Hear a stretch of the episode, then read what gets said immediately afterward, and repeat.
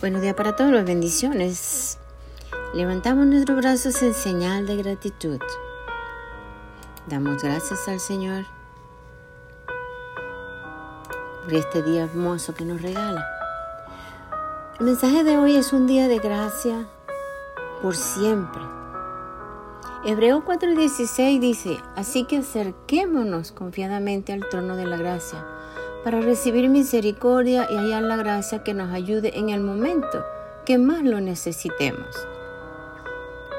Imagine que ha recibido un enorme regalo hermosamente envuelto, sin un motivo en particular. ¿Quién se lo envió?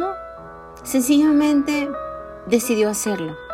Dentro del paquete hay algo muy especial. Usted lee con interés la tarjeta para saber quién pudo haber sido tan generoso y especial. Para su sorpresa, descubre que quien se lo dio es alguien a quien usted está evitando y con quien ha sido poco amable e indiferente. El dar ese regalo es una imagen de la gracia del Padre Celestial cuando envió a su Hijo Jesús a la tierra por nosotros. No había ninguna ocasión especial, Dios simplemente tuvo el deseo de hacerlo. El regalo llegó a pesar del que estábamos ignorando pasivamente al Señor o rebelándonos activamente contra Él. Esto es gracia, la bondad y la misericordia de Dios extendida a quien no le merecía y que no podía de ninguna manera ganarla. En el Hijo vemos revelada la, a plenitud la misericordia de Dios. Primero, Jesús había satisfecho totalmente todos los requisitos de la ley al vivir una vida perfecta sobre la tierra. Por su vida impecable como un hombre estuvo calificado para pagar el precio de nuestra rebeldía.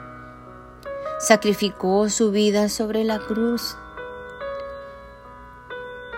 para pagar todos nuestros pecados pasados, presentes y futuros por usted y por mí.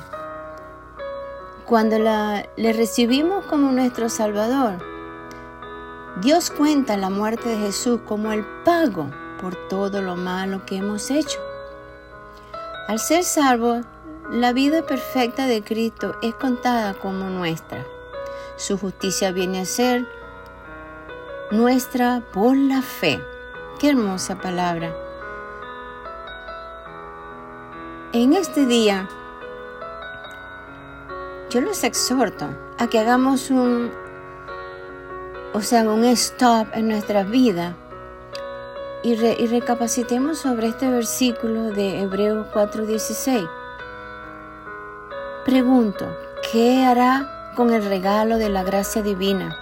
¿Rechazarlo o decir gracias y dar los pasos para conocer al Señor?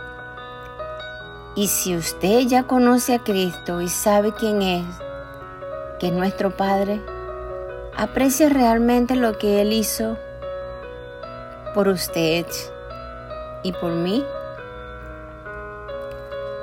Yo le doy gracias al Señor por este día, por estos mensajes que vienen de parte de nuestro Padre Celestial. Le doy gracias a Él en el nombre de Jesús. Amén.